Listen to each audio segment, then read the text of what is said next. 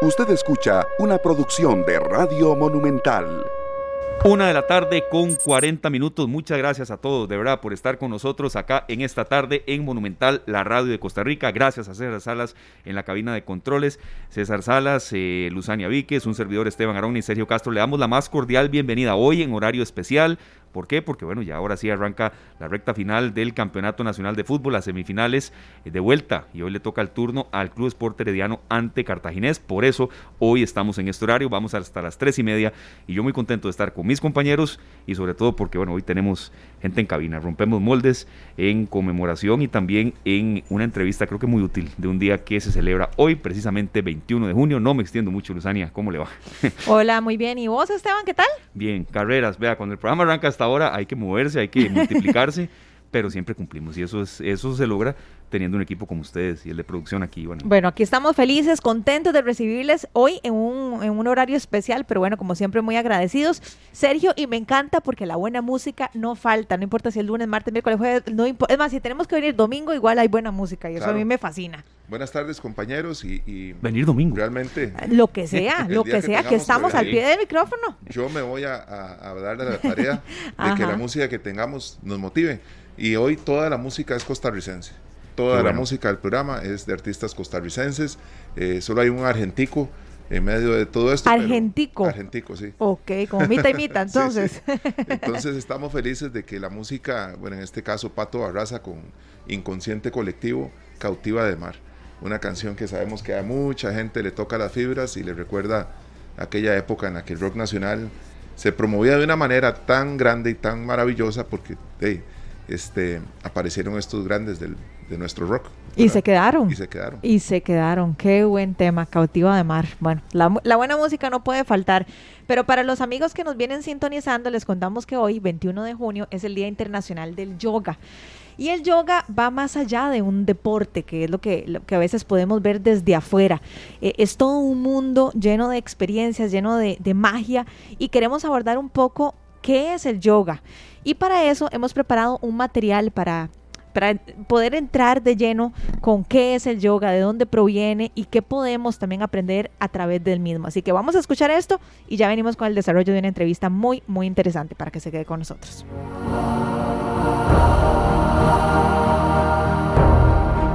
Originario de la India, el yoga es una práctica física, mental y espiritual de tradición antigua. La palabra yoga proviene del sánscrito y significa unidad, pues simboliza la unión del cuerpo y mente. La practican los deportistas, los arquitectos, los ingenieros, los industriales, las personas que han tenido algún tipo de recuperación, tanto física, mental, emocional, postoperatoria, en estado de embarazo o bien tomando en cuenta todas las variantes que existen. Su éxito y el número de seguidores es cada vez mayor en todo el mundo y precisamente así la pandemia lo potenció. En reconocimiento de su popularidad universal, el 11 de diciembre de 2014, las Naciones Unidas proclamaron el 21 de junio como el Día Internacional del Yoga, y la celebración de este día sirve para crear conciencia a la población sobre los beneficios de su práctica. ¡Anímese!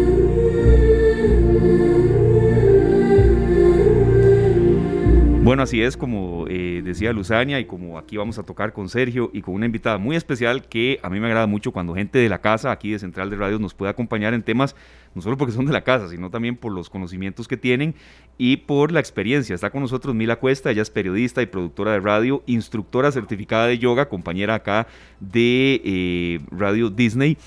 Y nos agrada mucho, Mila, que usted esté con nosotros hablando de un tema que se ha potenciado mucho en pandemia la práctica del yoga, estilos de vida saludables, un poco también de salud mental que todos la necesitamos. Y bueno, serio, también yo creo que es importante cuando, cuando tocamos temas que le puedan ayudar a la gente en decisiones, bienvenidos sean siempre. Claro, claro, las opciones no deben de, quedarse de lado. Creo que el yoga es algo que nos hubiera hecho muy bien a todos nosotros si hubiéramos tenido a Mila en esta entrevista hace meses, ¿verdad? Porque creo que hay un día que, que se marca un antes y un después y vamos a aprender muchísimo y mañana yo creo que si podemos hoy mismo tomar algunos consejos y empezar a, hacer algo positivo por nuestra vida. Bueno, bienvenida Mila, qué gusto tenerte por acá. Hola Luzania, Esteban y Sergio, muchas gracias. No, para mí es un honor acompañarlos aquí en esta tarde y un honor también hablar sobre este día. Es el yoga, bueno, ha sido una de mis pasiones desde que soy adolescente. Eh, ha mejorado en todos los aspectos de mi vida. Entonces, para mí es de verdad un placer hablar de este tema y de este día, por supuesto. A mí me gustaría saber hace cuánto practicas yoga y cómo fue tu primer acercamiento con el yoga. O sea, fue como que una amiga te dijo o empezaste a estudiar y te interesó. ¿Cómo se dio ese primer acercamiento?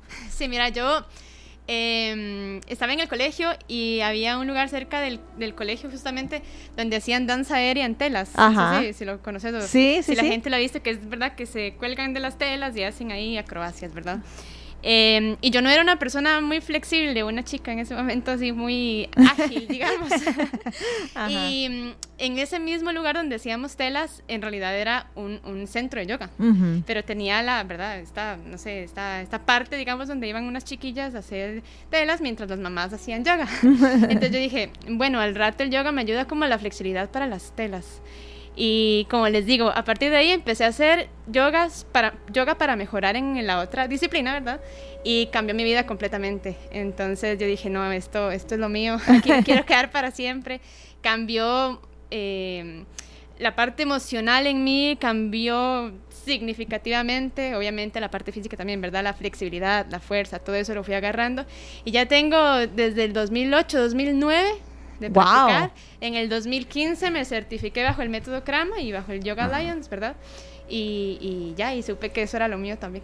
Aparte de mi carrera actual, ¿verdad? Sí, claro, no, no, eso, eso de la eh, certificación y quién imparte yoga también es un punto aquí que tenemos. Tenemos uh -huh. algunas consultas, aunque esto más que una entrevista, Rígida, Mila, será una conversación. Invitamos a la claro. gente en el Facebook Live, Canal 2 Costa Rica, si quiere eh, formularnos alguna consulta, algún comentario, alguna anécdota o cómo el yoga le ha, le ha cambiado la vida o, o también eh, cosas que quisiera saber, pues bienvenida a sus consultas. Uh -huh. Y también el 905-222-0000. Don Sergio.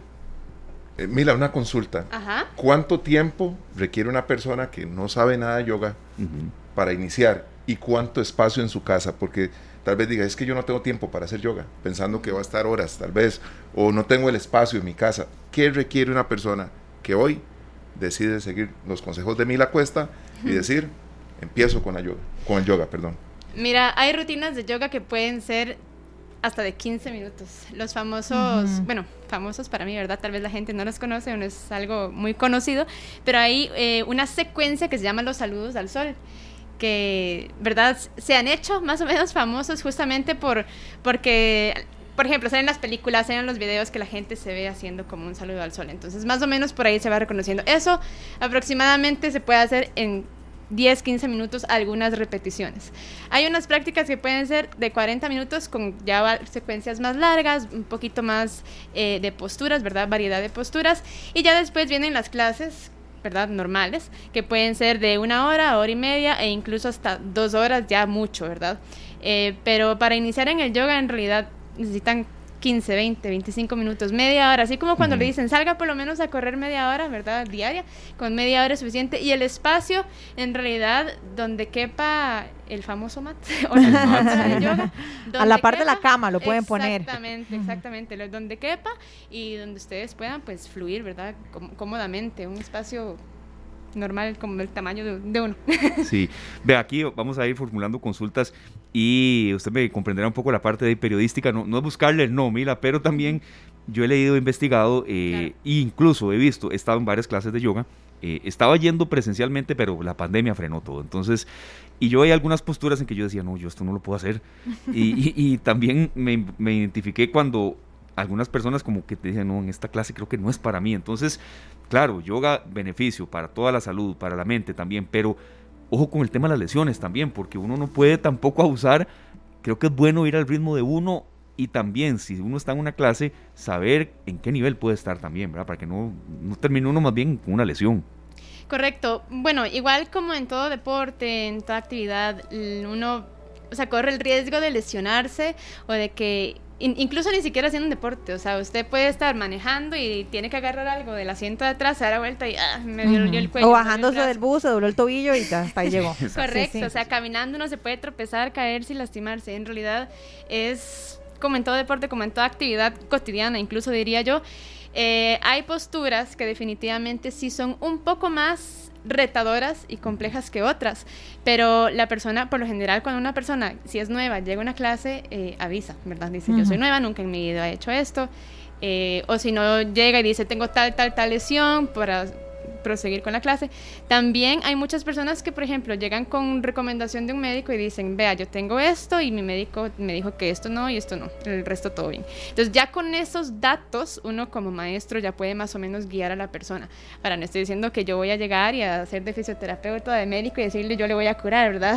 Toda dolencia. Tanto en la parte física como también en la parte mental. Si bien el yoga ayuda mucho a bajar la ansiedad. Siempre la parte psicológica es súper importante que la vea un experto, no es que con el yoga ya se le quita la depresión. Vieras que yo, yo a eso quería llegar, Mila, y, quiero, y quiero que sea una de las cosas que más abordemos el día de hoy. Cuando hablamos de yoga, eh, hablamos también de paz, de tranquilidad. Hay personas que han sufrido incluso eh, ataques de pánico, eh, ansiedad, que la ansiedad no es lo que la gente se imagina. La, gente piensa que ansiedad es, Ay, es que estoy comiendo mucho, estoy ansioso. Eso no es ansiedad. Bueno, es otro tipo de ansiedad. pero bueno, el yoga ha estado altamente ligado con, ese montón de, de emociones, de paz. ¿Por qué se logra fusionar la parte mental con la parte física? ¿De dónde surge esto? ¿Por qué se da? Es una conexión que uno hace. Ahora escuchaba a Esteban que decía que el yoga es, eh, ¿verdad? En sánscrito, yoga significa unión. Entonces, justamente eso, es una unión. Más que todo, más que decir la palabra unión, yo lo veo como conexión, ¿verdad? Como para, para tenerlo más claro. Es una conexión con uno mismo. O sea, sin, meternos como a hablar así como en palabras muy etéreas o muy así, ¿verdad? Eh, loquillas, es conectarse con uno mismo y, y, por ejemplo, lo que yo puedo decir y, afirmar, al menos desde mi lado, ¿verdad? Desde mi parte, es que uno empieza a conocerse a uno mismo. Eh, la meditación en realidad es, está, eh, yo creo que es una necesidad que debemos tener todos o debemos realizar todos porque uno aprende a conocer y a conectar con sus propias emociones sin em, negarlas. Por ejemplo, que yo estoy en un momento difícil de la vida, entonces yo sé lo que estoy sintiendo. De hecho, hay muchos libros en psicología que tratan todo el tema de mindfulness y de meditación y que incluso recomiendan hacer posturas de yoga, que es como, digamos, una meditación en movimiento, que ayudan mucho a bajarle a esa ansiedad. Como vos decís, hay muchos como diferentes tipos de ansiedad, que es la una de que me como esto y el otro, pero a veces la ansiedad puede ser muy intensa y se manifiesta de diferentes formas, ¿verdad? Entonces esto puede ayudar justamente a, bajar esos niveles de ansiedad y como decía, siempre creo yo que acompañado de una terapia es, ¿verdad?, lo mejor. Mila, hay una, una controversia que se ha generado muchas veces que tiene que ver entre la religión y el yoga, ¿verdad? Alguna gente desconoce y al, al desconocer el impacto que el yoga puede tener, piensan que al estar meditando y entrar en, en, este, esta nueva disciplina, podrían estar dejando de lado su religión. ¿Cómo podemos aclarar eso? Porque yo sé que eso no tiene que ver una cosa con la otra. Eh, bueno, escuchado. Sí, eh, qué difícil. Eh, digamos, a mi punto de vista, cuando una persona, ¿verdad?, tiene su religión y todo eso, a veces ver este tema del yoga como separarlo más bien de la religión, puede resultar un poco difícil. Sin embargo, eh, es otro tema, ¿verdad? O sea, el yoga se manifiesta como lo que les decíamos antes, como una conexión, como una unión entre el cuerpo, el mente, la mente, perdón, y por ahí también suelen, a veces le quitan esta parte que dicen la parte espiritual. Entonces dicen una conexión de cuerpo y mente y omiten la parte espiritual justamente por este tema. Espiritual puede ser en lo que usted quiera, la religión que usted siga, en quien usted crea, si no cree, pues creen en el universo o en lo que sea, pero si hay una conexión que usted siente que también es espiritual, el yoga también es eso. Si no la hay, si no la siente, si la persona no la, no la percibe, no la siente, simplemente está bien. O sea, puede ser algo que usted lo hace en, un sentido físico y en un sentido emocional o mental. Em, la parte espiritual para mí en el yoga es justamente eso. Yo soy creyente, yo me conecto con Dios. Entonces no es como que yo medito y dejo mi mente en blanco y por ahí, ¿verdad? Pasan cosas raras. No, yo me conecto en la meditación con Dios. Eso es, esa, esa es mi parte, mi versión. Cada persona tiene la suya. ¿sí? Una persona puede estar en meditación o en una práctica solo para poder controlar un poquito la respiración para ir también calmando la ansiedad, por ejemplo. Entonces, lo de la religión en realidad no es algo como eh, obligatorio que tiene que suceder en el yoga. Qué interesante, porque muchas veces lo relacionamos, como dice Sergio, en que tenemos que tener em, algún tipo de doctrina religiosa Sí. o no tenerla para poder practicar el yoga. Pero yo creo que al fin y al cabo se trata de, de generar integridad más bien entre la mente, e- el cuerpo, incluso esa espiritualidad de la que estás hablando. Creo que para, para lograr sentirnos plenos, más bien deberíamos de, de lograr hacer un complemento perfec- perfecto y estar en paz con, con todo eso. No sé si estoy equivocada. No, correcto. O sea, es en realidad es lograr esa paz con una misma, lo, lo que famosamente también conocemos como la paz mental. La paz ¿Verdad? mental. Siempre tenemos que buscar nuestro bienestar primero, el de nosotros, ¿verdad? Para estar bien con los demás. Y si ahí incluye su parte espiritual, física, mental, pues entonces eso es maravilloso. Eso es lo maravilloso, de hecho, del yoga, considero yo, porque como te decía antes, uno empieza a conocerse cada vez más a fondo y no solo en la parte física de que, uy, qué fuerte que soy o qué flexible me he vuelto, sí, ¿verdad? sí. Sino que mentalmente uno dice, mira, esto hace un mes yo me iba a retirar y ahora lo aguanto, lo, lo, no es que lo domino ni lo conquisto ni nada, pero uno se va dando cuenta de todo lo que va pudiendo superar o va logrando superar y, y logrando hacer también. Hay una parte que queremos abordar, Mila, eh, es el tema de los mitos. Eh, a veces, y lo digo porque he tenido varias clases de yoga, ni una ni dos, bastantes. eh, y uno suda. Es decir, hay gente que cree que no, no, es un poquito de estiramiento y, y- y no, no se pierde calorías, no se suda. No, esto, esto es un ejercicio totalmente aeróbico también, mira. Y, y yo creo que a veces alguna gente no, no lo ve así. Sí, depende de la práctica, definitivamente lo es. Hay, por supuesto, prácticas que son más suaves, por ejemplo, justamente se llama como Sí. yoga suave, hay el vinyasa flow, que es la respiración más del movimiento, eh, y hay clases que son, bueno, aquí, ¿verdad? Póngale un montón. Entonces, por lo general, nosotros, acá en Costa Rica y en todos estos países de Occidente, Occidente, sí, Occidente, practicamos yoga más que todo físico, ¿verdad? Ajá. Porque yoga puede ser solo meditación, Sí. o yoga puede ser agarrar un libro e instruirnos sobre X materia, digamos. Es igual, como les digo, una unión de la mente con algo, con el cuerpo, con todo. Entonces, aquí el yoga es sobre todo físico, se llama Hatha Yoga. De hecho, es el estilo de yoga que practicamos normalmente, es lo que comúnmente conocemos aquí como yoga, pero hay muchos estilos, hay muchas variedades. Y sí, definitivamente el Hatha Yoga es hecho para que usted trabaje su cuerpo, la fuerza, la flexibilidad, la movilidad. Entonces, dependiendo del, del flow, ¿verdad? Uno puede sudar un montón. De hecho, hay prácticas El que flow, se llaman... perdón, Mila, es la pose. Eh, no. No, el flow es como la secuencia, La secuencia, sí. fluida, ¿verdad? Que uno va haciendo, porque pueden hacer secuencias en las sí. que uno mantiene una postura, cinco respiraciones, 10 respiraciones, pero el flow es ir haciendo una secuencia un poquito más justamente eso, fluida, ¿verdad? Em, pero uno puede usar, hay clases eh, que de hecho se llaman hot yoga, que es como un invento que salió del, de, de unas clases que se hacían en Estados Unidos que eran a 40 grados. Santo Dios. Actualmente aquí hay hot yoga, se hace con calentador, no calienta tanto jamás, de por sí a Costa Rica es lo suficientemente caliente, ¿verdad? Pero se hace con calentadores y bueno, ahí sí uno suda la vida entera. Y lo bueno de eso es que eh, el cuerpo se hace un poquito más flexible, va estirando un poco más, va trabajando todas esas... eh, ¿Por el calor? Por el calor, claro, el calor. Calienta el ¿Cómo cuerpo de una vez, el músculo se hace así, es como un chicle. Wow, eso sí está interesante. Muy interesante, ¿verdad?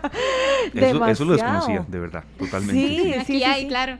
Eso a mí me tiene pero impresionada, ¿ves? Yo cuando estaba en baile, ¿por qué no hice eso? Entonces, ahora, ¿cómo hace uno, eh, Mila? No lo puedo imaginar. Yo, yo hice algunas clases de yoga unos meses, em, pero me acuerdo perfectamente que yo estaba en una posición X y yo sentía que me iba a morir y que todo me temblaba y todo. Y me acuerdo que, que mi instructora de yoga me decía, relaje el rostro. Es que esa es la que se llama Shake Yoga. Ah, ¿verdad? Exactamente. Y me hace gracia porque todo es como paz y amor. Entonces, relaje el rostro. Y yo entre me decía, ¿cómo, ¿cómo puedo relajar aquel rostro si me estoy muriendo, verdad? Relaja el rostro y respira. Pero todo es muy así, ¿verdad? Y con la música hasta de fondo. Ah, estamos- sí, sí, y las esencias al final y todo. Sí. Entonces, mi pregunta es, y, y te la hago sinceramente, ¿cómo hace uno para relajar el rostro o relajar el músculo o estar en una posición relajado cuando siento que el músculo se me va a romper de repente? ¿Qué es lo que tengo que hacer o hasta dónde me tengo que exigir? Bueno, primero que todo, si sentís que algo se va a romper, es que estamos exigiéndonos demasiado. O sea, ahí no es. Ahí no es, ahí no debería llegar. Eh, ¿Hasta dónde me exijo? Hasta donde el cuerpo me diga, aquí está bien. Aquí está Tuanis, ¿verdad? Diríamos los ticos. Aquí está bien, aquí puedo aguantar, aquí puedo, ¿verdad? Aquí siento que estoy haciendo algo, pero no, o sea, no puedo ir un poquito más de acá porque yo sé que me va a doler. La mínima presión que uno sienta en, en el cuerpo, y mentalmente también. la mínima presión que uno sienta ya es un signo y de hecho ve, ve cómo conecta, ¿verdad? Porque es lo que te decía de conocerse uno mismo. Ya yo sé hasta dónde llego si yo bajo más de esto, si yo hago un poquito más de esto, yo ya sé que me va a valer, entonces ya sé que me quedo aquí y poco a poco voy trabajando en esas zonas donde ya voy experimentando el estiramiento. Entonces, si vos estabas de una postura y muriendo y la profe te decía relaja el rostro y vos no podías relajar el rostro, tal vez era ir un pasito más atrás, devolverse un toquecito. Ajá, entonces hacer tal vez una variación un poquito menos intensa o una regresión como la conocemos nosotros en verdad cuando damos eh, variaciones de posturas. Bueno, de repente es que me estaba exigiendo mucho. Ahora, existe también lo contrario, que una persona por estar en su zona de confort no se exija lo suficiente y entonces quede ahí muchísimo tiempo. Claro, como, como con todos los deportes también y todas las disciplinas, que a veces uno está muy cómodo y está como con perecilla y me voy a quedar aquí, no voy a hacer más. Sí. Vea, tenemos una, consulta eh, que nos, piden profundizar un poco en el tema de, yoga en estado de embarazo. Eh, es recomendable para el tema de dolor de espalda y no solo espalda duele. Es decir, uno, conoce de gente que, que en estado de embarazo sí se sufre, se sufre, la verdad el cuerpo lo sufre. ¿En qué mes es recomendable? ¿En qué mes quizá ya no? y, si ya estamos hilando mucho en las consultas, usted nos dice, Mila, pero de verdad en el tema del embarazo es, eh, es una de las, de las precisamente recomendaciones, pero con eh, mucha mesura también. Correcto. Em, mira, yo conozco mujeres que han practicado yoga toda su vida y en el embarazo no paran y no dejan de hacer nada. Cosa que a mi parecer podría ser un poquito peligroso. Yo, yo recomiendo que si son mujeres que practican mucho yoga y están embarazadas, este, le bajen a la intensidad. Ahora, si son mujeres que nunca han practicado yoga y deciden empezar en estado de embarazo, sí recomiendo tener primero una excelente guía. O sea, una maestra que de verdad sea profesora certificada en yoga prenatal, que les ayude al proceso y que les diga esto no, esto sí. Em, por ejemplo, sé que en el primer trimestre definitivamente no se pueden realizar saltos, es decir, que yo quiero llevar, no sé, con un brinquito los pies hacia las manos o algo así. Eso definitivamente no. y hay algunas otras, em, algunos otros aspectos también que se deben tomar en cuenta. Por ejemplo, las posturas que son, se llaman torsiones, las posturas que como que giramos un poquito la columna. Esas también eh, no se deberían realizar en mujeres embarazadas. Eh, sin embargo, hay prácticas de yoga que son muy, muy llevaderas y muy em, importantes, diría yo, para mujeres embarazadas. ¿Por qué? Porque primero, trabajo de brazos para alzar al bebé. Dos, apertura de caderas para el parto. Eh, espalda, para los dolores de espalda cuando ya la pancita va creciendo, ¿verdad? Entonces, eh, el trabajo de yoga en el embarazo me parece súper importante y si tienen la oportunidad de hacerlo, con, como les digo, con una guía que de verdad los vaya ayudando y guiando de la manera más adecuada en, el, en verdad durante el embarazo, está perfecto. ¿Hay alguna persona para la cual podría resultar contraproducente practicar yoga? Sí. alguna, alguna, no sé, alguna persona que tenga alguna enfermedad eh, crónica, alguna dolencia, alguna lumbalgia, alguna situación particular que más bien ahí sí se recomiende no le jale el rabo a la tenera. Eso yo sí lo recomiendo que primero siempre sea, ¿verdad? El que diga, el que diga, el que tome la decisión más bien sea un médico. Porque una persona puede llegar eh, con, no sé, un dolor de espalda y no me dice, tengo hernia, tengo lumbalgia, lo que sea, y yo le puedo decir, ok, o sea, no le puedo decir practique si tiene alguna dolencia. Yo necesito saber que su médico lo revisó y dijo como puedo hacer esto y esto, que de hecho lo comentamos hace un ratito. Eh, siempre es importante que antes de cualquier ejercicio el estudiante diga como tuve una cirugía hace un año, tuve tal cosa, me duele esto, me duele el otro, siempre es importante, porque si el profesor no sabe y estás haciendo una postura que aunque la puedas hacer, ¿verdad? Después te está doliendo, después te está causando algún daño, ¿verdad? Como todo igual, o sea, si no hay una preparación, si no avisas de antemano que hay alguna dolencia, hay algún malestar, hay alguna cirugía, ¿verdad? Previa, este, entonces podés lastimarte, podés lastimarte de fijo. A tenerlo en cuenta, de verdad. Mira, cuando nosotros tocamos estos temas de, día de, algún evento especial, por cierto, hoy es el Día del Sol este, compañeros. Solsticio de, verano. Este, exactamente. bueno, Mila es periodista, entonces. Hay una, no, no, el saludo al sol es una pose, ¿verdad? De las, de, las de yoga. Eh, bueno, profundizamos un poco de cuál es tal vez la distinción en, en, cada año. Y para este año, el Día del Yoga es Yoga para la Humanidad, la frase, pero con mucho, mucho énfasis en desarrollar estilos de vida sostenibles en armonía con el planeta Tierra. Y eh, yo creo que eso también es, bueno recordarlo, ¿verdad? Eh, que la esencia del yoga es el equilibrio humano, pero también la protección de nuestro medio ambiente. Y eso nunca está de más recordarlo. Es, la frase, digamos, especial para este 2022. Así es, y también eh, eh, el, tema de este año fue también como, como basado un poco en todo lo que sufrimos todos, en realidad, después de la, de la pandemia, durante y después de la pandemia, y al día de hoy, ¿verdad? Tenemos las repercusiones de, del COVID-19, es algo que es un tema que no ha terminado, y lo que nos ha dejado, de hecho, la pandemia también han, han sido esas clases eh, online, ¿verdad? Que hay gente que todavía anda un poco temerosa de salir, de tener mucho contacto, entonces las clases online permanecen. Eh, eh, eso también lo, veo yo, tal vez no lo dicen así tan explícitamente, pero yo también veo ese tema como yoga para la humanidad, de que es para todos, en confinamiento, eh, en algún estado tal vez de, emocional un poco, ¿verdad? No tan bueno. Entonces, todo eso me parece que también va con el tema de yoga para la humanidad de este año. ¿Cuánto ha crecido la comunidad que practica yoga en Costa Rica en estos años, Mila? Mira, yo creo que en la pandemia se sumó, así como decirte un número, no tengo idea, o un porcentaje, pero definitivamente lo que sí sé es que en la pandemia se sumaron demasiadas personas y se, pues, convirtieron en yoginis.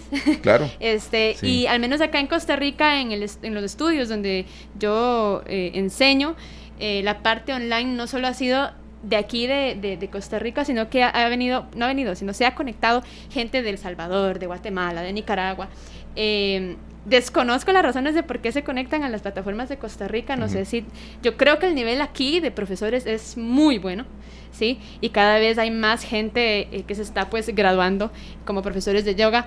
Ha sido una oportunidad, no, no les voy a mentir, ha sido una oportunidad de trabajo para muchísimos para muchísimos. Mira, y perdón, y estos que se hacen en, la naturaleza, que van a un campo y ahí realizan el yoga, ¿se da mucho acá?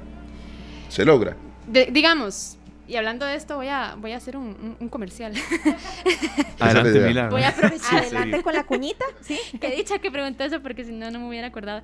Eh, hay estos, ¿cómo se puede decir? Son unas actividades que se llaman los famosos retiros de yoga. Para mí todo es famoso, ¿verdad? Para mí es famoso porque yo estoy en el medio, entonces eh, lo conozco. Pero en realidad son los retiros de yoga que mm, son justamente lo que vos describís, Sergio, que nos vamos como a un lugar que se lleva a acampar o a uno de estos hoteles súper bonitos en, en, la playa, en la montaña, este, se hace eh, clase de yoga, se hace, qué sé yo, caminatas, eh, muchas otras actividades que tengan que ver con relajación, paz mental, bajarle a la ansiedad, eh, combatir un poco la depresión por ahí. Entonces, estos retiros son específicamente para eso. No son retiros espirituales, ¿verdad? Son retiros de yoga, de que usted va a mover su cuerpo, de que usted va a recibir un poco de, no sé, como de aire puro de la naturaleza. Entonces, sí se hace, definitivamente hay un montón. Eh, y de hecho, aprovechando la oportunidad, ¿cuándo es? este, los, puedo, los puedo invitar en julio. Eh, voy a hacer un retiro de yoga en Olán, con Picaventuras Talamanca, que son eh, estos muchachos de verdad son rajadísimos en caminatas, en los hikes, ¿sí? Este, y vamos a estar por ahí en Olán haciendo un retiro de yoga, pero también vamos a estar haciendo las caminatas, vamos a estar conociendo el, esta capilla en las nubes. Uy, ese lugar es espectacular. Nosotros en, Informe 11... perdón. ¿Perdón? En, Olán. En Olán. Ah. Eso pertenece, si no me equivoco, a Punta Arenas, ¿verdad? Sí, es en las faldas de la cordillera de Talamanca. Ah, que es un lugar, Sí, no, no, es un lugar, pero así espectacular, que probablemente muchos hayan visto incluso en redes sociales, así de tomas aéreas y... Es hermoso, el lugar es hermoso. Ahí se hacen también, este, no sé cómo se llama, pero que van como en bicicleta, creo que es bicicleta de, de montaña o mountain bike, no sé. Ajá. Sí, Eso sí, desconozco, pero he visto que van mucho en bici ahí a hacer, pues, de esas rutas y es, eh, es chivísima. Si quieren más información, pues ¿Qué tienen que hacer? Me pueden contactar a mí por redes sociales. estoy como Spanda Yoga, S-P-A-N-D-A, Yoga CR. Y ahí está la información y pueden hablar conmigo. Spanda Yoga. Ajá, Spanda Yoga. Spanda es un término también en sánscrito, un término que yo aprendí en mi primera clase cuando me entrené en yoga. Ajá. Y mm, Spanda quiere decir como esa vibración, Ajá. ¿verdad? Es como, yo lo, yo lo veo así, es como vibración, pulsaciones, como el corazón cuando pompea sangre, son Ajá, pulsaciones. ajá. Y lo, lo relaciono mucho con el tema del universo porque el universo también está en constante expansión, Ujú. en constante pulsación. Entonces me gustó muchísimo el término porque lo veo como un todo, ¿verdad? De la creación de todo el universo y al mismo tiempo como el, el corazón de las personas. Qué Entonces Sí, me gusta sí. mucho, sí, por eso mi... Spanda Yoga. Ajá, mi, mi, mi nombre, exactamente, Spanda. Por eso mi nombre en redes es así. Bueno, me llamaba la atención eso y gracias también ahí por etiquetarnos y todo. Este, Claro. eh, Mila, nos dice Ronald Campos desde Carolina del Sur, Estados Unidos. Excelente tema. Y sí, tiene razón, hoy es el inicio del verano en los Estados Unidos. Eso Ajá. está aportándonos aquí don Ronald. Y yo tenía una duda, perdone ahí, Mila, que hemos estado mucho con, con teléfono y demás, pero Mm, nos consultan qué tipo de lesiones no se deben tratar con yoga. Es que el, el- el yoga hay para nadadores, para jugadores de X o Y deporte, eh, pero tal vez a veces la gente no debe abusar en materia de recuperación o, o tal vez de, de algún tipo de, de lesión que tenga. Creo que también no abusar de la práctica del yoga solo para una recuperación, sino también entender que, que- que- que puede ser hasta contraproducente. Yo creo que todas esas lesiones que su te- fisioterapeuta o su médico le diga eh, hasta aquí, que él Claro. les dé la guía. Eh, de nuevo, o sea, eso va muy de la mano con su doctor. Los profes de yoga no somos médicos, no somos psicólogos, no somos psiquiatras, somos profes de yoga. Ayudamos, los guiamos, los podemos ajustar un poquito el cuerpo para que, para que vayan un poquito más profundo a cada postura, pero no les podemos decir qué pueden hacer y qué no. Eso Qué siempre que sea un fisio Sí. o un médico. Creo que muy, muy, muy, muy conveniente eso, Mila, eh, Sergio Luzani y los- las personas que están con nosotros, porque eh, eres el especialista, el que ya ahí tiene que, que dar un consejo más atinado. Correcto. Y, que no le caigan a ustedes también los problemas, perdón. Luis. Yo, Sí. yo quería hacerte una un par de preguntas. Es una pregunta en dos preguntas en una, más fácil. Las personas que nos están escuchando y dicen, no, pero es que yo ya hago ejercicio, no sé, de repente yo voy al gimnasio, o yo corro, o yo ando en bicicleta, entonces no necesito hacer yoga, o, o ya yo ya cumplí con mi cuota de ejercicio. ¿Qué les puedes decir a esas personas? Y lo otro es, ¿el yoga sirve para mm, eh, objetivos específicos como bajar de peso o aumentar de peso, eh, aumentar masa muscular, por ejemplo? Eh, ok, para la primera pregunta, eh, es un complemento. el yoga es un complemento para todo lo que usted haga en la vida. Todo. Ok. Hasta si es chef, Ajá. cocina postres, riquísimo. Ajá. El yoga es un complemento eh, para todos los deportes. Que si yo hago natación, eh, tengo tal vez los hombros, no sé, muy, muy grandes, muy musculosos, entonces el yoga te va a ayudar a abrir más los hombros, a crear más flexibilidad del hombro para hacer la abrazada, eh, qué sé yo, y así con muchísimos deportes. Los ciclistas, los corredores, estiramiento de psoas ilíaco, Sí. estiramiento de... de, ay, se me olvidó el nombre, de los músculos isquiotibiales. Eh, sí. Me explico, ahí siempre el yoga va a ser un complemento. Y por ahí, justamente los deportistas a veces, eh, los estiramientos, bueno, de lo que yo he visto al menos, yo he experimentado con algunos alumnos, es que veo que no estiran tal vez lo suficiente después de una competencia o, O un antes. entrenamiento o antes. O antes, bueno, sí. antes no, no se calienta tal vez también. El yoga, otra vez, es algo que puede complementar su deporte, su disciplina y ayudarlo a ser más ágil en eso. Muchísimos deportistas, futbolistas así de gran renombre hacen yoga. Por ejemplo, Zlatan. Zlatan Ibrahimovic. Vea, hace poco, cuando Justin Campos era Messi. entrenador de Heredia, los todos haciendo yoga ahí.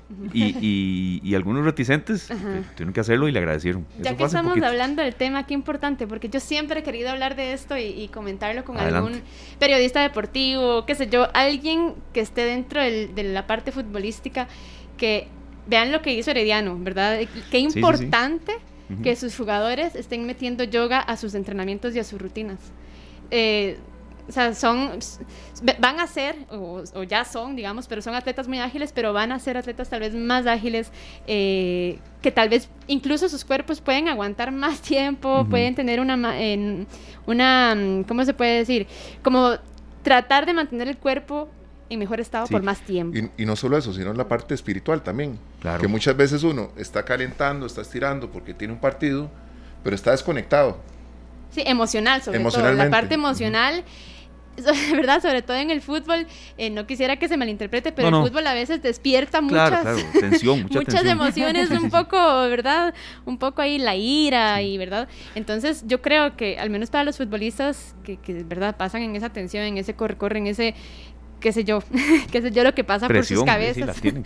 Esa presión es súper importante justamente para poder Ujú. mantener la, la, Ujú. sí, la, la, la- la seriedad, la Pero, ojo, y pongo el ejemplo- no perderla tan Exacto. rápido. Sí. No, y lo que estaban ustedes mencionando, compañeros, pongo el ejemplo porque lo vi en las imágenes, no era el entrenador que estaba haciendo eso, no, era una instructora Es que- específica Ajá, eh, que fue un complemento al trabajo de ellos. Muchas veces, perdón, un equipo cuando va a estirar es uno de los compañeros que está en el centro. Sí, Sí, sí. o no? Sí, sí, sí, sí. Sí, entonces Él en es- el centro y... Entonces, ahora sí, Esteban, eh, sigan a Esteban. Entonces, Esteban empieza a decirnos cómo estirar. Y tal vez a Esteban le gusta o no le gustan ciertos movimientos, ciertos ejercicios, y mejor un profesional. Sí. Sí, Eh, sí, sí. Mila, ¿a qué hora normalmente hay clases? Porque sé que hay mucha gente que va a querer pues, eh, consultar en Spanda Yoga. S-P-A-N-D-A. Spanda Yoga. Ay, pero eh, me olvidé decirte que, o sea, me, me enseñaste eso y te dije que sí, pero no, eso no es. Pensé que era que me preguntabas cómo se escribía. no, pero ahora te digo bien. Este, ¿qué horarios? Bueno, yo doy clases privadas. eh, entonces es ponerse en contacto conmigo. Por lo general, la gente cuando más practica es en las noches, ¿verdad? Por una cuestión de salir del trabajo e ir acá, ¿no? A- o sea, ir a lugares, a diferentes academias o, o- o lugares a practicar. Eh, es súper bonito, digamos, si uno se levanta a la hora que se tenga que levantar y hace lo que decíamos al inicio, unos 15, 20 minutos de yoga. Ok. Eh, ¿Por qué? Porque empieza el día totalmente diferente. ¿Que ¿Cuál es la mejor hora para practicar el yoga? Sí, En la ma- mañana. En la mañana, ¿verdad? En la mañana, sí, Ok. empezando, al iniciar su día, o sea, ni- Ok, que ni perfecto. siquiera he comido nada, ahí hago un poquito Comenzar positivo de una Ajá, vez. De Sí. una vez. Mila, y la pregunta, faltó una pregunta, compañeros, no piensen que se me olvidó. Adelante, que si sirve para alcanzar objetivos como eh, bajar, subir de Ah, peso, eh, no sé, aumentar masa muscular, de repente, qué sé yo. Cierto, sí, no, me, me perdí. de ah, ahí no, pero yo aquí la tengo anotada, yo todavía no, la tenía con palomita todavía. No, excelente. Eh, el yoga para bajar de peso. Hay mucha gente que dice, voy a hacer yoga para ponerme más flaquito. Ok, el yoga te ayuda a tonificar. Depende, otra vez, depende de qué tan fluida sea la secuencia, cómo me mueva. Puede ser hasta como, no sé, como un ejercicio tipo cardio. ¿sí? Eh, yo no garantizo que con que usted vaya una vez a la semana a yoga, o sea, a bajar de peso. Eh, de nuevo, el yoga puede ser un complemento para cuando usted vaya al gimnasio, para cuando usted vaya a correr. Definitivamente lo que sí hace el yoga es que te ayuda a tonificar y a generar una fuerza, sobre todo en el, en el core, en lo que conocemos como el abdomen, en el centro del cuerpo y en el piso pélvico, porque se trabaja mucho la basculación pélvica. Este, entonces, eh, la fuerza de fijo la va a ganar y tonificar los músculos. Ahora, que usted así se, se ponga así como, no sé, modelo, ¿verdad? Ajá. Eh, Ahí son otros Sí. 100 pesos. Nada más quería aportar algo Claro. que me acabo de acordar, perdón, y era con respecto al tema que hablábamos del fútbol. Eh, ahora que tuve la oportunidad de ir a ver a las chicas de la selección femenina de la Liga Deportiva Alajuelense, que quedaron campeonas el sábado pasado, Sí. estaba viendo el calentamiento de ellas. Tricampeonas, bueno, lo dice manudo aquí. Estaba viendo el calentamiento de ellas eh, por parte del- de la mm, preparadora física, supongo que es. Se llama Gabriela Aguilar, si no me equivoco, y me pareció maravilloso eh, la manera en que ella las pone a estirar. Eran como, ¿verdad? Eh, Rutinas que de, de ello, como ella como, profe- como educadora física las, ¿verdad? Debe conocer muy bien, pero tenía muchos estiramientos que en yoga Se los hacemos también. Ok. Entonces me pareció muy interesante, muy chiva y bueno, nada, quería aportar eso y felicidades a las campeonas de una vez. Eh, felicidades, felicidades. No, muchas gracias, de verdad. Y, y Mila, yo creo que también la constancia, ¿verdad? Eso que, Ajá. eso que aportaba Luzania, serio también, y yo lo, lo- lo recalcaba en recuperación de lesiones o dolores de espalda. En una clase no se pueden hacer milagros. Y yo creo que en eso a veces, Luzania, a veces queremos ir a una cita médica y que una sola eh, de ya nos curemos, o queremos aprender un idioma, o queremos aprender más de yoga y que una clase o dos de ya vamos a ser expertos, ¿no? ¿verdad? Creo que la constancia es clave también. Hay Claro. que ser constantes, hay que ser constantes. Mila, ya para, para terminar, ¿qué le dice usted a esas personas que, que están como entre si, si intento o no intento empezar a, a practicar yoga? ¿Qué, le, qué les decís a esas personas ya para Ay, finalizar? Inténtenlo. Por favor. Sí, sí, sí, está bien. No, eh, de verdad, yo les recomiendo mil. eh, no les miento cuando les digo que el yoga cambia vidas. No soy la única persona que les va a decir, no voy a ser yo la única de la que van a escuchar eso. Creo que Esteban también lo puede decir porque él practicó mucho tiempo también. Eh, y cualquier persona que vaya a una clase de yoga le va a decir, o sea, fue delicioso, salí en otro estado de ánimo. Eh, el yoga cambia, le cambia a uno la vida y, no es que tienen que ser unos expertos en poder pararse de cabeza, ponerse los pies en la cabeza, las nalgas en la cabeza, no, nada de eso, o sea, es de verdad ir, experimentar y van a ver lo maravilloso que es el cuerpo de una persona. Nuestro cuerpo es maravilloso y no lo digo como en la parte física y estética de verdad y que voy a bajar de peso, sino que cuando nos damos cuenta de todo lo que podemos hacer, de lo fuerte que es nuestro cuerpo, de lo resistente que es, de verdad a mí me parece un milagro levantarnos y que el cuerpo funcione perfectamente todos los días. Yo creo que a veces cuando uno habla de esto es, es, bueno dar los ejemplos claros. Sí, yo hace tiempo no hago una clase eh, presencial y si la pandemia se, se trabaja muchas cosas, pero creo que está uno también ya que ya es hora de, ir volviendo a cosas que uno hacía antes. Los tres beneficios básicos que yo puedo que yo pude encontrar sin ir muchísimo tampoco porque no fueron muchísimas clases, eh, dormir mucho mejor, el dolor de espalda baja se me fue y me ayudó en, recuperar un, tobillo que tenía lesionado. Esas sí, las tres. Eh, ahí de que ya yo me convertí en súper flexible o, que adquirí una capacidad aeróbica mucho mayor, no, no tanto así, no, pero por lo menos algunos, algunos sí, sí fueron muy tangibles. Entonces, serio tenemos todos una oportunidad de mejorar nuestro estado físico y espiritual también. Eso es, eso es le dio bienestar, ¿verdad? Le dio salud. Exacto. Al fin y al cabo es salud. Y todos necesitamos, aunque uno esté bien, uno todos queremos estar mejor. Exactamente. ¿Cierto? Bueno, Mila, muchas gracias. Muchas gracias, don Mila, muchas gracias, de verdad. Vamos a ver si nos animamos entonces. Ah, ojalá, ojalá. Que se animen todos los que están ahí como entre lo hago o no lo hago. Ya, ya Mila dijo, inténtenlo, no se van a arrepentir. No se van a arrepentir. Muchísimas gracias a ustedes, de verdad. Gracias, Mila, un placer. Y allá acá en nuestra eh, publicación, en nuestra transmisión en Canal 2 Costa Rica, está el link de Expanda. para que lo busquen y para que ingresen. Claro que sí. Nos vamos a un corte, compañeros. Así es, nos vamos a un corte. Muchas gracias a todos por estar Pajarillo Blues, Amanda Rodríguez. Seguimos con la música costarricense. Esperamos que, la, que les guste. Y esta es una gran artista que también queremos apoyar muchísimo. Ya regresamos.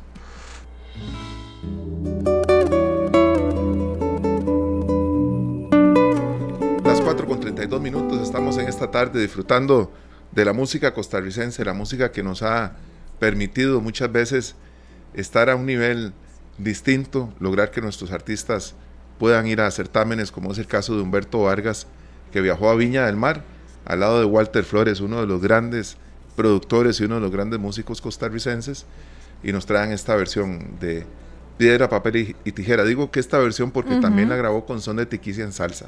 Ay, yo la he escuchado, es cierto. Pidámosle a César que nos suba un poquitito el volumen. Ahí, César, porfa, subamos un poquitito el volumen, ahí está, ahí está. Este tema es hermoso, es hermoso. Y sí, yo he escuchado estas dos versiones, esta que es como una baladita más suavecita, y también he escuchado esa que es lo ponía uno a bailar en donde esté, qué buena. Claro, claro, mira, este, de los discos que, que tiene don Humberto Vargas, está el primero, que es Tono Sepia, del año 2002, después Aire, 2005, eh, Trovas, 2006, Piedra, Papel, Tijera, 2007, en Salsa 2010 y también Desde tu piel 2016. Estas son las seis producciones que tenemos a la vista de don Humberto Vargas. Todo esto disponible en discos y demás.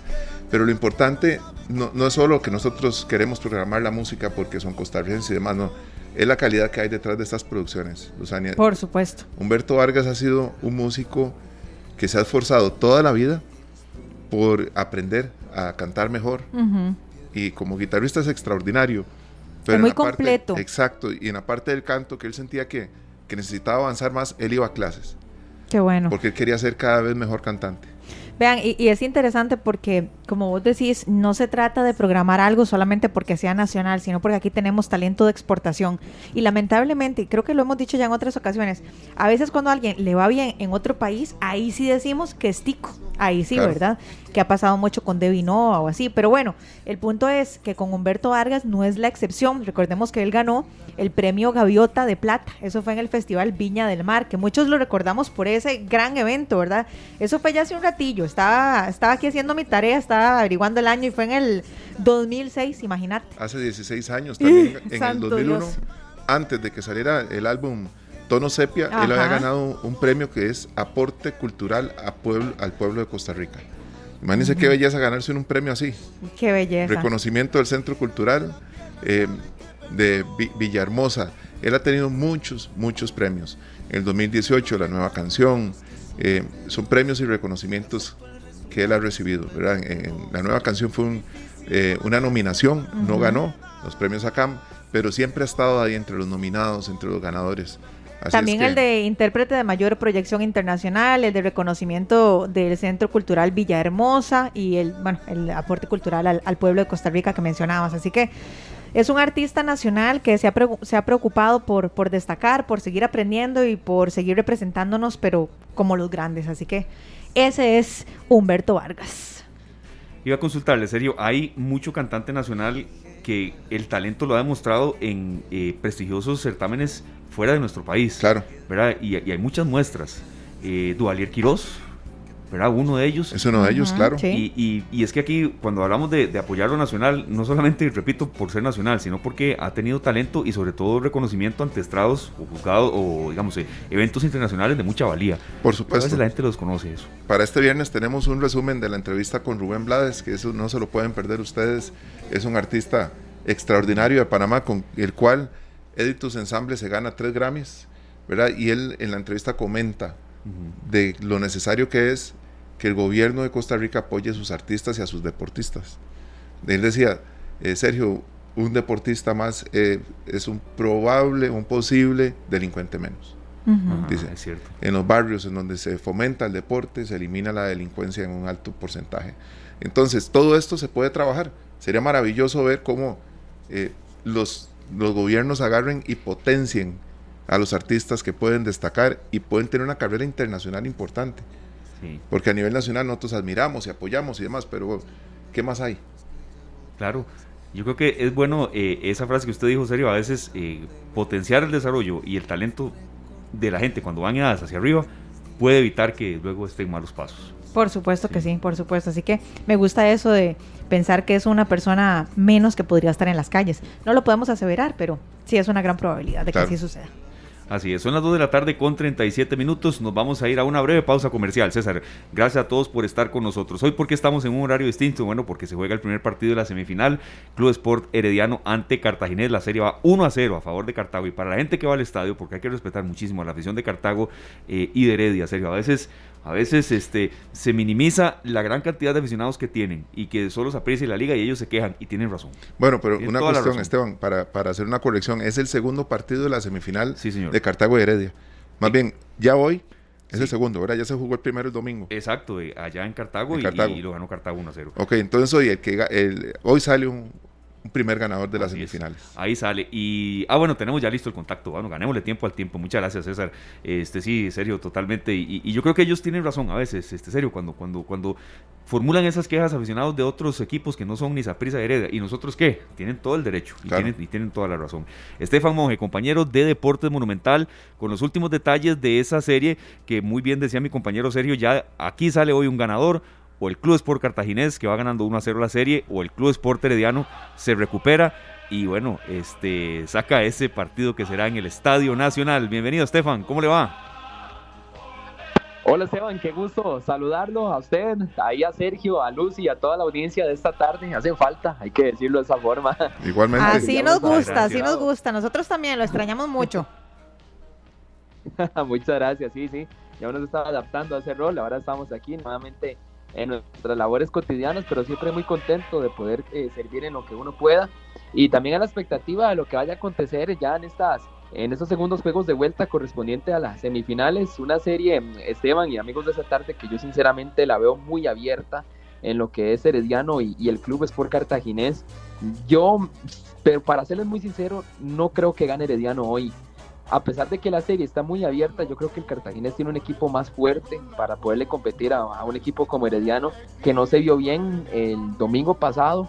Cartaginés le pudo liquidar la serie, eso hay que también mencionarlo de una forma eh, muy, muy objetiva. Cartaginés tuvo más goles, creó más, fueron mejores, superiores durante el primer tiempo, ya como en la etapa complementaria Herediano comienza a nivelar las acciones, así que me parece que hoy será un partido muy cerrado y Cartaginés tiene para mí los pronósticos a favor, porque con solamente el empate ya pasa el equipo cartaginés. Con un gol ya, ya obliga al Herediano a ampliar todavía más la cuenta. Así que yo siento que hoy va a ser un partido muy cerrado para los dos equipos, donde vamos a ver si Cartago también el aspecto emocional puede ser determinante. Hay que recordar que Cartago, eh, hay una frase muy popular que dice, ¿verdad? Existe la famosa cartagada, que ojalá no sea así, porque ha sido un equipo muy solvente, un equipo que supo levantarse y que hoy tiene la clara oportunidad por lo menos para acercarse a ese título. El número 4, por lo menos ya estarían a dos o cuatro partidos de, estar más cerca y vamos a ver qué planteará el club Sport Herediano, que mm, no jugó bien el, domingo pasado. Medford por lo menos está planteando al menos tres cambios para realizar eh, esta noche. No creo que Waylon Francis vaya a la partida, no, no le fue bien el domingo pasado. Entraría Diego González, Kennedy Rocha quedó también titubeando un poco. Estaba también el tema de la delantera, me parece que Gendrick no estuvo también fino. Entonces vamos a ver un Herediano con cambios donde no va a estar Keiser Fuller. Hay que recordar que se lesionó hoy hace ocho días cuando la Sele ganó el repechaje. Fuller no pudo jugar los segundos 45 minutos. Todo apunta que tiene un desgarro, que estaría por lo menos dos semanas fuera. Entonces sería la principal baja que tendrá Herediano para enfrentar esta noche al cartaginés. Y un Cartago que llega práctica con un equipo completo, con la incorporación ya de Mauricio Wright, ¿verdad? que ha sido un asistente técnico que durante este mes le ha venido a aportar mucho de sus conocimientos a Heiner Segura y vamos a ver si también predomina la experiencia de Medford o de pronto tal vez ese apoyo que ha tenido Heiner Segura con Mauricio Wright, compañeros. Sí, eso le iba a decir eh, un poco aquí en, una breve participación de fútbol. Aquí Luzana tiene otro aporte también, sobre todo para la gente que va al estadio, tanto los heredianos, porque sabemos que baja una buena legión de cartagineses, de seguidores del cartaginés para allá. Eh, Esteban, yo siento que Cartago lo que, lo que ganó fue mucho en defensa, en orden atrás porque Cartago recibía muchísimo gol, pero muchísimo, y cerró en cero contra Heredia, que no es un equipo pues para nada fácil en eso. Entonces, creo que Mauricio Morales llegó a darle mucho orden también eh, y colmillo a esa zona defensiva, recordando, bueno, que él fue defensa también, Estefan. Sí, sí, sí, totalmente de acuerdo, eh, Esteban, perdón. Hay que recordar también que Cartaginés tiene muy buenos jugadores bajo, bajo esa línea defensiva. Está el tema, por ejemplo, de, de Daniel Chacón, ¿verdad? Que ha sido un, un defensor joven que se ha venido ganando el espacio y que te puede jugar también como volante de contención, que es a la posición original o natural de Daniel y que logró adaptarse muy bien al esquema defensivo. Eh, también está lo de José Gabriel Vargas, que logra resolver con anotación el, el, domingo pasado. Ese pase de Michael Barrantes fue casi que con la mano y le cayó penitas a José Gabriel Vargas, al licenciado, que pudo concretar el único tanto del juego.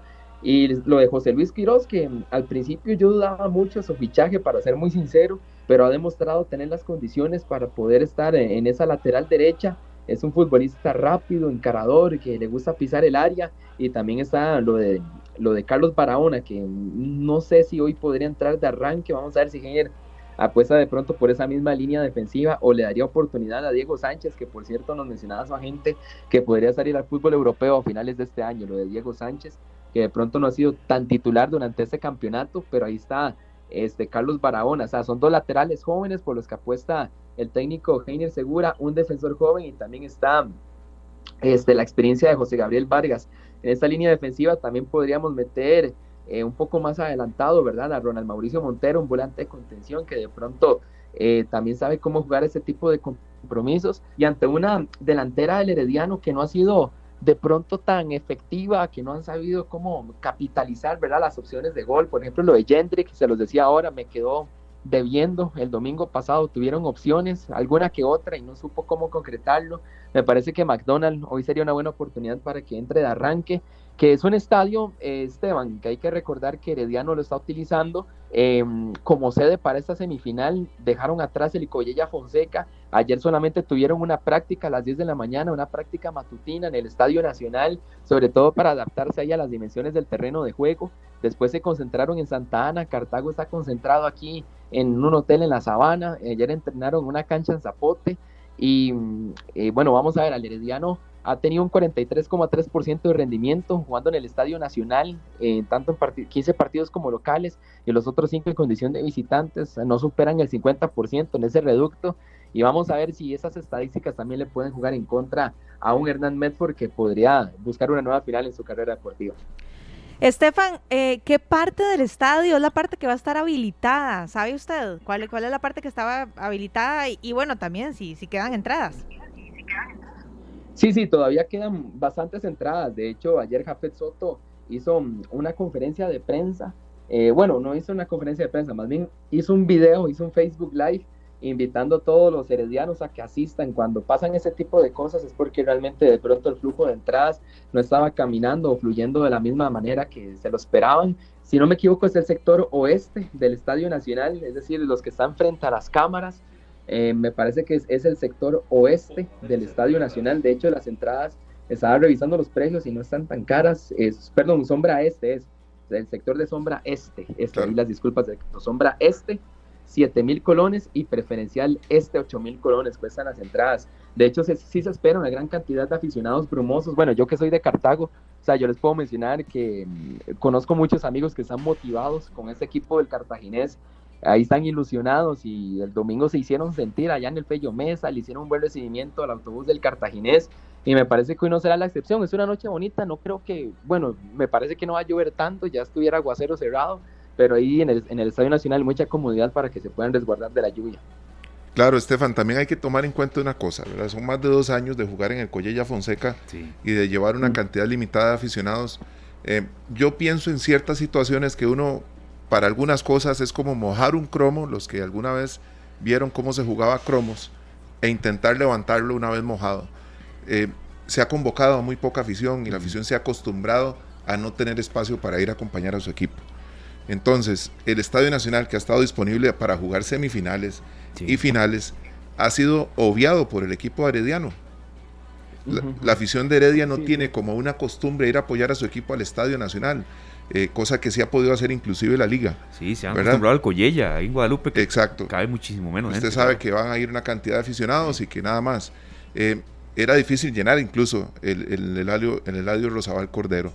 Entonces, Esperemos que sí vayan muchos heredianos, que sí vayan muchos cartagineses, porque es el último partido de este torneo para uno de los dos equipos. Así es que ojalá que sea una fiesta total del fútbol y, también de cada provincia, porque son de esos equipos que representan a una provincia completa. Sí, sí, sí, es un clásico provincial, dos rivales que tienen muchísima historia, que siempre cuando nosotros hablamos de un clásico entre Herediano y Cartaginés, podemos decir que siempre hay como una gran rivalidad entre ambos equipos, aunque me parece que ya en los últimos años como que se ha venido disminuyendo esa rivalidad entre aficionados florenses y brumosos. Antes era más, era como un liga prisa, tal vez no con tanta dimensión, pero me parece que se ha venido perdiendo eh, esa picardía que tenían los florenses y contra los brumosos. Ahora que usted mencionaba el tema de la liga, de verdad mis respetos para todos los liguistas, para todos los manudos. Gracias. Ahí al compañero que está junto con ustedes. Voy para allá mañana. bueno, ahí está. Sí, sí, en serio. El, liguismo, siempre tiene eso, ¿verdad? Siempre llenan estadios, si son locales, si son de visitantes. De hecho, el sábado yo estuve en la final del fútbol femenino y me sorprendió la gran respuesta de la afición para ir a apoyar a las Leonas en esa final donde consiguieron el tricampeonato. Mañana no será la excepción. Y con lo, lo de los heredianos, vamos a ver, el Estadio Nacional es muy grande, 31 mil, 32 mil personas le caben Nunca he visto un estadio nacional abarrotado de heredianos, obviamente tampoco del cartaginés, lo he visto del Deportivo Zaprisa, vamos el domingo pasado, y ni qué decir de Liga Deportiva Alajuelense. Me parece que eh, la intención que tuvo de pronto Fuerza Herediana para llevar el partido ahí era para meter a más personas, a más florenses, pero no han tenido la respuesta que deseaban, ¿verdad? De parte de su afición y a partir de eso surge también el llamado de su gerente general, Jafet Soto Molina, ayer en las redes sociales del Club Sport Herediano, motivando a las personas a que fueran a ese reducto. El 11 de agosto del 2021 del año pasado fue el último partido herediano en el Estadio Nacional contra Pérez Celedón. Ganaron 1 por 0 con gol de Luis Miguel Franco, del mexicano. Estaba empezando Franco apenas con la institución florense. Y ese fue el último compromiso. Desde entonces han venido jugando en el Estadio Collella Fonseca, donde han sabido cómo eh, aprovechar las, dimensiones del terreno de juego, adaptarse nuevamente a cancha sintética, que ese es otro tema, ¿verdad? Vamos a ver qué también le caerá al Herediano jugar en cancha natural hoy, porque ellos entrenan en Cibeles, que es cancha sintética, han jugado en el Collella Fonseca, que es cancha sintética. El domingo pasado Medford también lo aceptaba en rueda de prensa que la cancha natural de pronto les pasó factura. Entonces eh, son aspectos a los cuales tendrá que lidiar el Herediano esta noche, Cartago no, porque entrenan siempre en cancha natural, muy bonita por cierto, la del Fello, y ayer entrenaron en una cancha natural en Zapote. Y bueno, Herediano ayer tuvo una última práctica donde de prácticamente 48 horas, poco más de 48 horas de descanso tuvieron los jugadores, ¿verdad? Que sí, un partido que quedó este, muy, muy cercano al primer juego de ida. Entonces vamos a ver em, si los equipos harán rotaciones, que así será, sin lugar a dudas así será, tomando en cuenta lo que se está jugando. Y hoy Cartago, o sea, de verdad, tiene una clara oportunidad para meterse en esa final que podría disputar el domingo, ya sea contra Saprissa o la Liga, que si la Liga elimina hoy, eh, elimina mañana, perdón, a, los morados y ganan los próximos dos juegos que vienen de la final, ya son campeones y alzan la 31. Perdón, aquí estás tomando un poco de, agua. Casi llora, Esteban. Ya, Casi llora. volvió al alma cuerpo, sí, ya. Esteban, muchas gracias. Vea, ya para cerrar, yo no hoy un encuentro cerrado, no descarto buena cantidad de tarjetas amarillas, reclamos airados de uno y otro. Siento que esos partidos son así. Y, bueno, Heredia está contra la pared un poco, entonces no descarto ahí que sea un partido cerrado, lleno de tarjetas. Vea, de verdad, uno una vez se entiende que estos partidos, con esa trillada frase, eh, de se ganan, no se juegan. Entonces, no sé si usted coincide conmigo, que puede haber eso un poco, Estefan. Sí, sí, sí. Obviamente cuando se trata de compromisos que son de índole de semifinales o de finales o que se están pasando de pronto a, una clasificación, eh, siempre tiene, tiende a haber como ese tipo de tendencias, ¿verdad? Donde hay muchas amonestaciones. Hoy el árbitro central será Benjamín Pineda, que es un tema, ¿verdad? Tomar en cuenta, es un árbitro experimentado y mm, no sé, bueno, el domingo pasado estuvo Hugo Cruz, hubo ciertos reclamos, ¿verdad? Por ejemplo, decían que no había falta sobre la jugada que provoca el gol del cartaginés, pero me parece que de Benjamín Pineda ha tenido confianza, el flaco le dicen, y, hoy hicieron un buen partido para que demuestre su talento. Y vamos a ver cuál será el primer finalista de clausura 2022 y mañana que será la otra serie entre Saprissa y la Liga, que ojo, ¿verdad? La Liga tuvo para liquidar al monstruo, tuvo para matarlo y no pudieron. Entonces, bajo esa premisa podemos decir que, también llega muy obligada la Liga Deportiva La Juelense mañana. Claro, este, Estefan, eh, los banquillos se tiñeron de, no se tiñeron, más bien estaban llenos, como decimos nosotros a veces aquí en, en esa tarde, bases llenas, y, es extraño ver a Jafet siendo asistente de Medford. Sí, sí, sí, sí. Al, al final de cuentas, Medford tiene conocimiento de ambos equipos, ¿verdad? Medford viene de dirigir eh, al cartaginés, luego llegó Giner Segura y últimamente este, apostó nuevamente por dirigir a un club Herediano que por fuentes cercanas podemos decir que varios jugadores, varios capitanes pidieron el regreso de Medford, que era, estaban buscando ahí currículums y Medford era el mejor candidato para solventar la baja que dejó Justin Campos, que ahora está en la otra acera, ¿verdad? En el Deportivo Saprissa. Y ahí está Jafet apoyándolos. Este, Jafet más que todo mete mucha presión, mucha actitud, mucho temple al momento de tomar decisiones. Ya veíamos a Medford y a Jafet moviéndose por el banquillo el domingo pasado. Y también es otro, otro tema, ¿verdad? El banquillo de Heiner Segura, Mauricio Wright, que también el domingo pasado estuvieron muy inquietos. Entonces son, son técnicos experimentados, pero por fases finales, obviamente el cuerpo técnico amarillo tiene un punto más en, eh, a favor que en contra de Heiner Segura. Claro, bueno, se reforzaron y pusieron toda la carne en el asador porque así tienen que jugarse las finales o semifinales, Estefan. Y Luzania tiene ya este ganas de invitarte mañana porque estamos planeando, Estefan. Estamos planeando algo para la tarde, así es que ahora hablamos porque es capaz de que nos vamos a comer algo por ahí. Y... Para, para ver si festejamos o lloramos, entonces. Muchas gracias, Estefan, de verdad. No, hombre, yo encantado siempre estar aquí con ustedes tres. De verdad que es un privilegio y, siempre a sus órdenes y a, los, a las órdenes de los oyentes de esta tarde. Muchas gracias, Estefan. Ahí la próxima, ojalá que puedas acompañarnos aquí presencialmente. Un fuerte abrazo. Y bueno, gracias, Lucy. Un abrazo también para Sergio y para Esteban.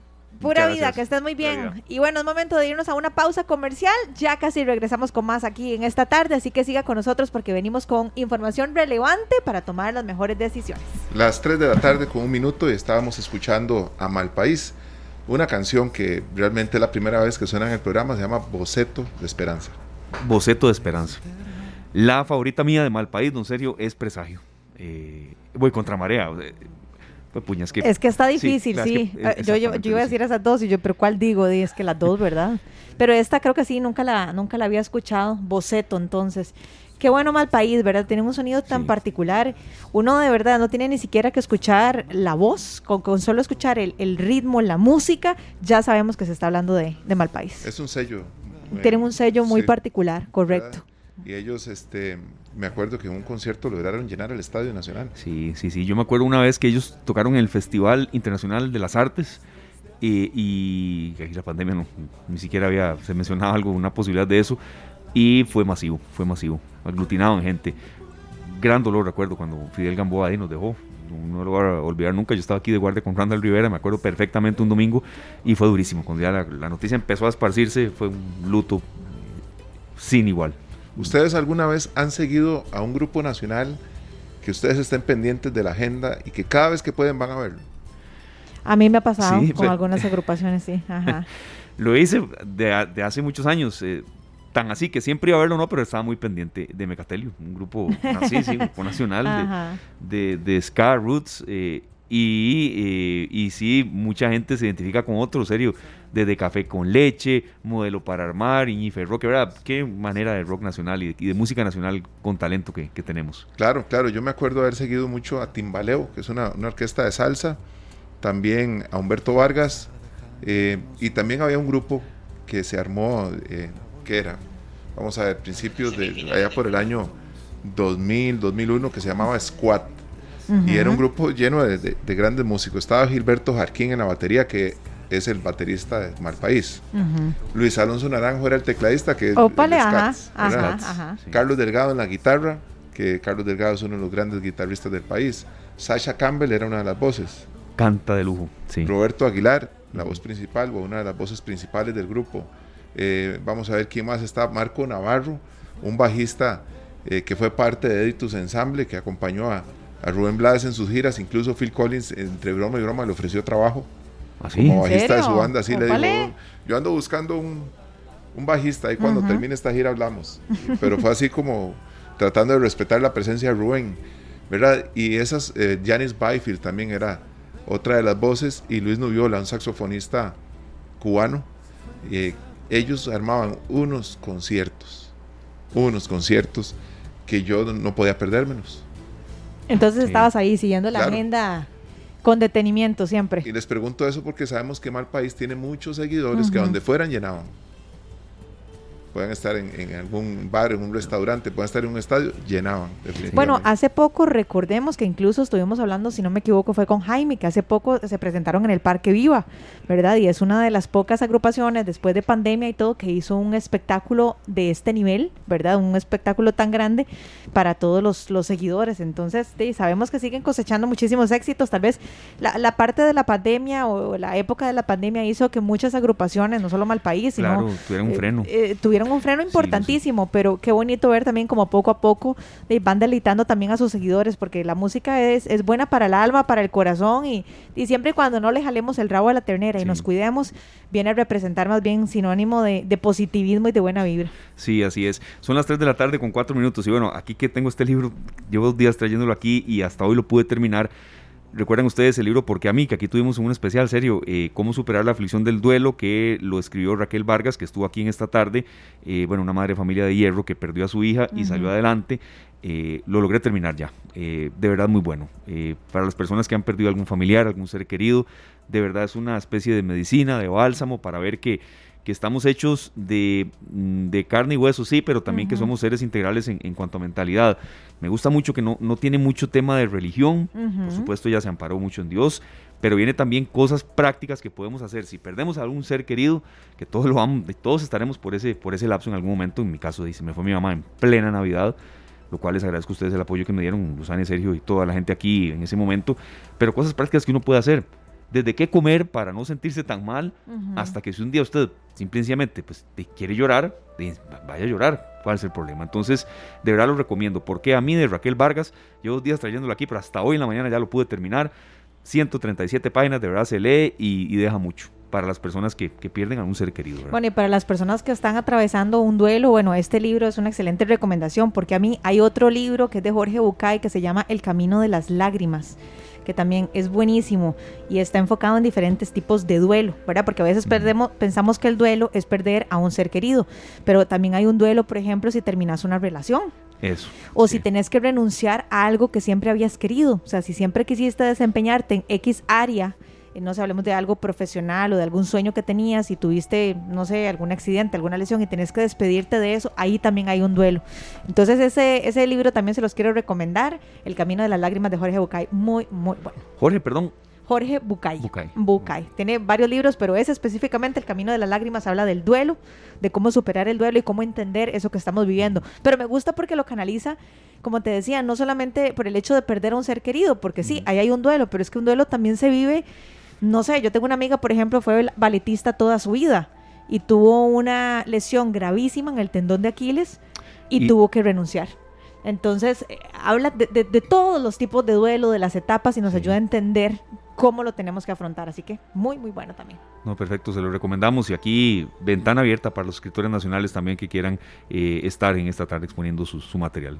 Y, los músicos también, porque precisamente ahora nosotros, aprovechando este espacio que hemos hecho hoy con la música nacional, nos escribe un amigo acá por Facebook, don Pablo Castillo, dice que nos comparte un track de su más reciente disco que se llama Mitología, ese es el nombre del disco, y es dedicado a nuestras culturas autóctonas. Ah, no, así es que lo vamos a contactar. Claro, ya yo estoy hablando con él ahorita y vamos a hacer todo lo posible por tener su música y porque nos acompañe también en un programa. Perfecto, no, de verdad, eh, gracias a él por contactarnos. Aquí han estado pianistas que incluso ni el país sabía que existían y les dimos una ventana en esta tarde. Honrado de que nos haya escrito más bien usted.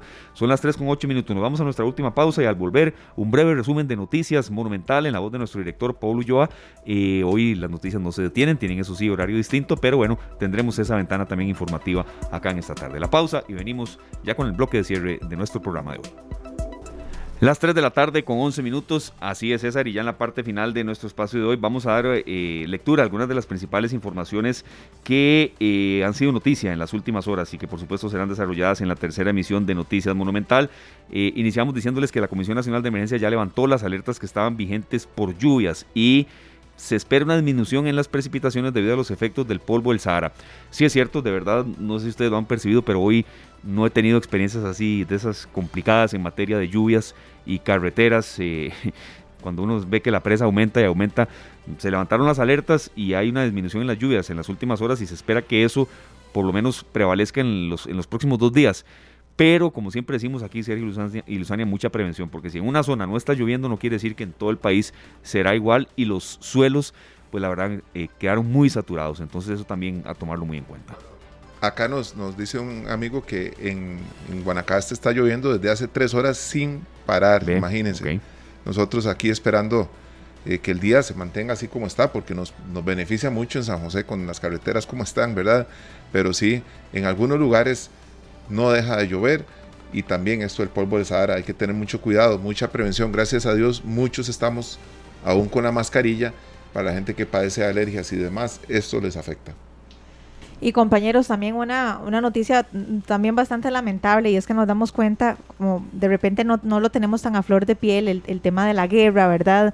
Eh, entre Ucrania y Rusia, todo este tema, y, no hemos de repente vuelto a escuchar tantas noticias, pero bueno, parece que Ucrania bombardeó tres plataformas petroleras rusas de uso militar, eso fue en el Mar Negro, así como lo están escuchando. Estos misiles golpearon tres instalaciones en las que las tropas rusas habrían puesto varios radares y en este momento hay siete personas que se encuentran desaparecidas, están completamente desaparecidas según las autoridades de la Crimea ocupada. Las autoridades rusas informaron que tres personas resultaron heridas y siete desaparecieron luego de que algunas plataformas petrolíferas rusas, ubicadas, como les decíamos, en el Mar Negro, fueran atacadas supuestamente o presuntamente por el ejército de Ucrania. Así que bueno, esto es lamentable porque nos damos cuenta que, que siguen, siguen los impactos, sigue la guerra a flor de piel afectando a muchísimas personas completamente inocentes y en este momento hay varias personas que incluso se encuentran desaparecidas. Qué lamentable, ¿verdad? Que pasan los meses y, de alguna manera se va invisibilizando lo que está pasando en esa zona del, del planeta, que realmente no cesa, sino que más bien pareciera que los daños cada vez son más, eh, más grandes. O sea, vamos atacando ya cosas que son más elementales. O sea que también, compañeros, eh, podemos retomar con analistas esta semana eh, efectos todavía de la, de la guerra en Ucrania, porque eso no ha terminado y todavía se están viviendo dramas humanos que a veces lo, lo único que quizá nosotros vemos en relación es cuál ha sido la afectación en la gasolina, en el dólar y demás, pero no, allá todavía hay un drama humano que se está viviendo y que yo repito, no, no, no debe no debe mm, pasarnos inadvertido, ¿verdad? Por, la parte humana que siempre conlleva una guerra. Por supuesto, son temas que no podemos dejar de lado por nada del mundo. Y vean, ahora que estábamos hablando también eh, de fútbol, ¿verdad? Que es un tema que yo creo que a todos los costarricenses nos pone la, piel eh, de gallina y nos genera tantas emociones. La Fiscalía está alertando también a los ticos que planean ir al Mundial de Qatar para que verifiquen que las agencias de viajes estén inscritas y queremos ser muy, muy enfáticos con este tema. ¿Por qué? Porque lamentablemente muchas personas que están pagando 3 mil o hasta 4 mil dólares por ir a Qatar o incluso hasta más dinero y resultan estafados. Entonces, ¿qué es lo que tienen que hacer las personas que estén con alguna agencia de viajes? Corroborar de que efectivamente esa agencia esté inscrita como debe ser. El Ministerio Público alertó a los costarricenses que deseen viajar que si van a utilizar agencias de, viaje, de viajes, pues verifiquen que estén inscritas antes de pagar por el paquete turístico, muy importante. La Fiscalía de Fraudes y Cibercrimen actualmente, escuchen compañeros y amigos oyentes, está tramitando 11 causas con decenas de víctimas, cada una por estafas con paquetes de viajes.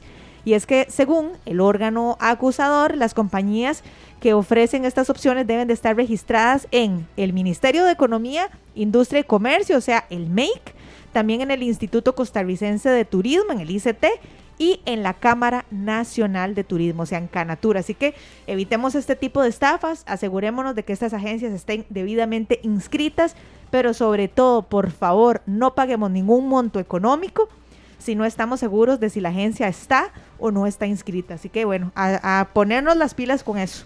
Así es, y ya para, eh, serio, concluir algunas de las informaciones más importantes que eh, se darán en la tercera emisión de Noticias Monumental, ya el gobierno tomó una decisión en cuanto al tema del cierre contractual con la empresa española Riteve, el consorcio para la revisión técnica vehicular, sin embargo, esto se anunciará hasta la próxima semana, no, no serán estas, en estas horas eh, próximas en las que se dará el anuncio, pero será mm, pues en, las, en la próxima semana específicamente, y recordemos que, bueno, el gobierno está a menos de un mes ya para que finalice el contrato suscrito entre el Estado y la compañía europea y está esa, esa expectativa entonces de qué va a pasar con el Riteve. Está para el 15 de julio, ¿verdad? Sí, así Ese día se acaba, se termina el contrato. Exactamente. Santo Dios, yo creo que eso también nos tiene nerviosillos, ¿verdad? Todos vamos a ver qué pasa, pero no, no podemos dejar la revisión técnica de lado, tampoco. Yo me acuerdo cuando la revisión técnica, no sé si alguno de ustedes, bueno, no voy a nombrar a Luzania porque sé que ella, ella no fue la revisión técnica que se hacía detrás del, del estadio, del antiguo Estadio Nacional. Esteban, ¿alguna vez conociste esas instalaciones? Sí, sí, sí. un galerón ahí, exacto, serio. Más que, sí, vea, más que el galerón lo que recuerdo eran las, eran las filas. Y eso de, gente que dormía eh, para hacer fila, de los gavilanes y demás, pero era terrible. Sí, entonces, eh, ojalá, ese es el recuerdo que yo tengo de Riteve mientras estuvo en manos de nuestro gobierno, ¿verdad? Así es que ojalá que lo que venga de verdad mantenga eh, la calidad los estándares que se han mantenido hasta hoy que nos permiten también a tener, tener un poder circular con vehículos más seguros. Vean, eh, recuerdan ustedes que ayer Paulo Ulloa nos informó, voy a hacerlo así, eh, la semana pasada nos habló de que iba a haber una disminución y nos pusimos súper felices, pero era solo de dos colones, ¿se acuerdan? ¿Verdad? Sí, claro. Pero en el diésel sí hubo un bajonazo importante de 100 colones, un poquitito más. Después de eso, eh, ayer justamente Paul nos contaba de otro rebajo que también eh, empezaría a regir a partir de julio. Pero resulta que los autobuseros se manifestaron, bueno, señalaron que esta rebaja del diésel, esta de ciento y resto, es insuficiente ante la crisis que está enfrentando el sector. Vamos a recordar que el precio del diésel bajó exactamente 102 colones en las últimas semanas. Pero bueno, los autobuseros señalaron que la disminución del diésel es un, leve respirito, apenitas, apenitas, para que las empresas puedan seguir caminando, operando. Eh, la ARECEP aprobó una rebaja de 102 en el litro del precio del diésel esas semanas atrás. Y bueno, ayer lunes eh, este órgano presentó también una propuesta de rebaja por 37 colones más que bueno, va a ser sometida a audiencia pública. Yo creo que todos estamos cruzando los dedos para que para que así sea. Pero los autobuseros, a pesar de que fue en el diésel donde hubo una disminución más importante o más considerable, ellos dicen que es apenas un respirito. Sí.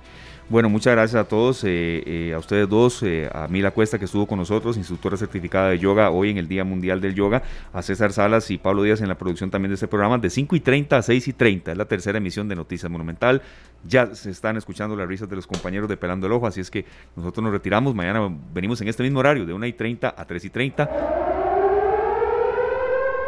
Este programa fue una producción de Radio Monumental.